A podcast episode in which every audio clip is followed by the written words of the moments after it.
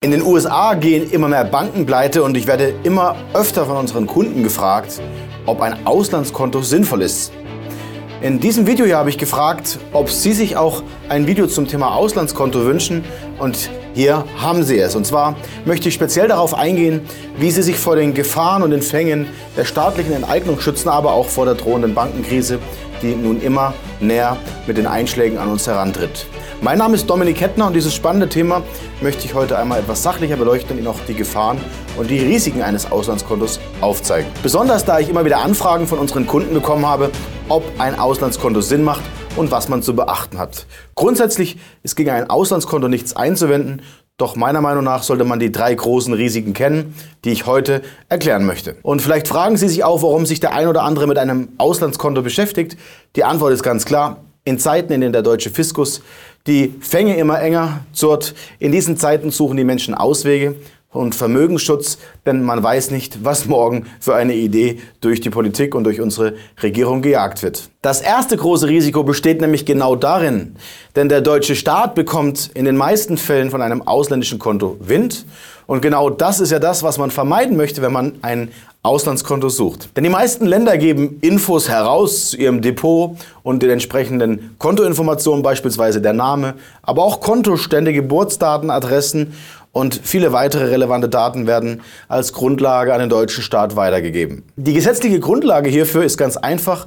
Es gibt nämlich ein sogenanntes Finanzkonteninformationsaustauschgesetz, schwieriges Wort, bei dem ich auch mal ganz kurz spicken muss, was ich mir hier notiert habe. Dagegen können Sie übrigens nichts tun.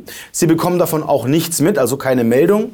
Und es gibt hier auch keinerlei Meldepflicht, Sie zu informieren, dass der deutsche Staat diese Daten bekommt. Aktuell nehmen übrigens 119 von insgesamt 195 Ländern an diesem Informationsaustausch teil. Also ein Großteil aller Länder weltweit gibt die Daten dann sogar freiwillig auf Anfrage hin an den deutschen Fiskus weiter. Das Bundesfinanzministerium veröffentlicht regelmäßig eine Liste mit all diesen Ländern. Das sind fast zwei Drittel aller Länder. Darauf sind alle EU-Staaten, wie Sie hier auch einmal sehen können, wie die Schweiz, Norwegen, Türkei, Ukraine, UK, Liechtenstein, China, Indien, Brasilien, Neuseeland, Australien, die USA sind übrigens nicht drauf, spannend, denn mit den USA gibt es einen separaten Datenaustausch, dieser nennt sich FACTA-Verfahren. Nicht FUCK, sondern FACTA. Kleiner Witz am Rande eines Baerbocks. Ein Konto im Ausland ist, wie Sie sehen können, also keineswegs anonym. Und auch an die Daten Ihres Depots oder weitere Kontendaten und Bankenschließfächer in Deutschland kommen die Behörden wie die Sozialämter, die Finanzämter und andere Behörden kinderleicht. Das habe ich in diesem Video hier einmal ausführlich erklärt. Schauen Sie sich gerne dieses Video im Nachgang ebenfalls an. Selbst Länder, die derzeit nicht an diesem Informationsaustausch teilnehmen, könnten im Nachgang diese Daten noch offenlegen. Wer also hier heimlich tut und dem deutschen Staat etwas vermeiden möchte, dem droht im schlimmsten Fall sogar bei einer nachträglichen Meldung ein Verfahren wegen Steuerhinterziehung.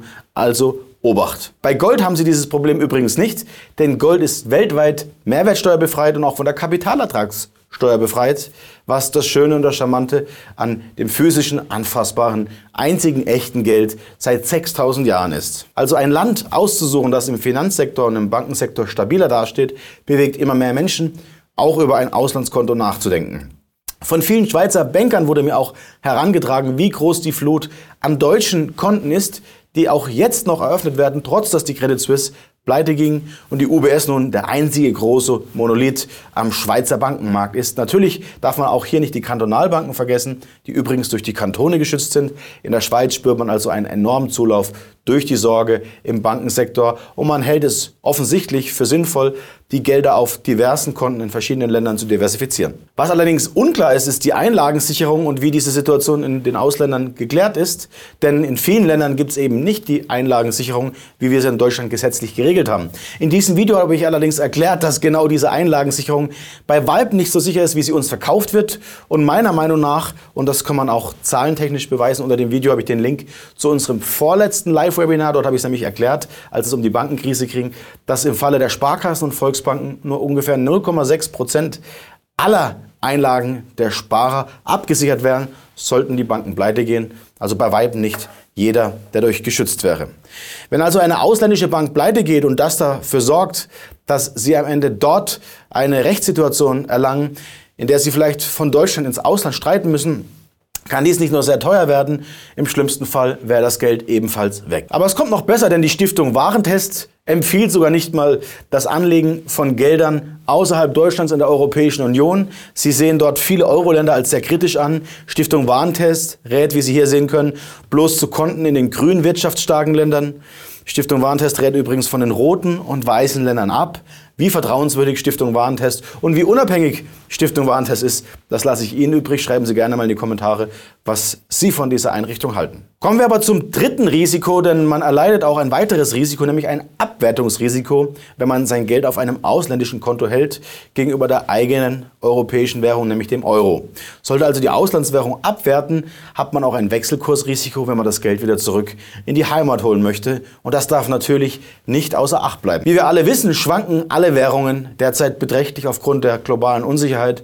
Und auch der Euro ist sehr stark angeschlagen aufgrund dessen, dass wir als Verbündete der Vereinigten Staaten die Inflation direkt in unsere Eurozone importiert haben. Man weiß nämlich nicht, wie genau sich eine Währung entwickeln wird und darin besteht das konkrete Risiko auch von Auslandswährungen, vielleicht von Währungen und Ländern, mit denen man sich nicht so gut wie mit dem eigenen Land beschäftigt hat. Wenn Sie also rasch Geld brauchen und dieses dann wechseln mussten, hatten Sie ein Problem, wenn Sie diese Wechselkursverhältnisse nicht aussitzen konnten. Zusammengefasst heißt es also, dass ein Auslandskonto durchaus Sinn machen kann. Man sollte sich aber über die drei großen Risiken bewusst sein, die ich noch einmal ganz kurz zusammenfassen werde. Risiko Nummer eins: Über 119 Länder nehmen an dem Informationsaustausch teil, das heißt, sie sind keineswegs anonym.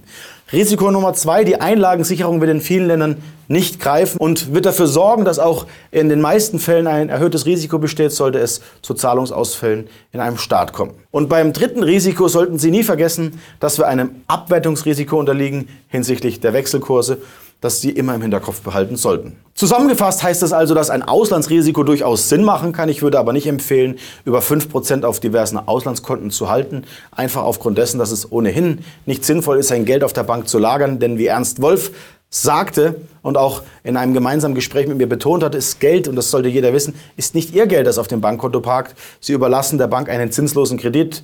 Wenn Sie also sehr unkreativ sind und das Geld dennoch auf der Bank lagern, empfehle ich Ihnen, das nicht in höherem Umfang zu tun, sondern darüber nachzudenken, auch an Sachwerte zu denken, an reale Sachwerte, die Sie anfassen können. Beispielsweise Gold und Silber sind Sachwerte, aber auch Immobilien für denjenigen, der darüber nachdenkt, im Ausland zu investieren und für den es keine Hürde ist, das Geld im Ausland anzulegen.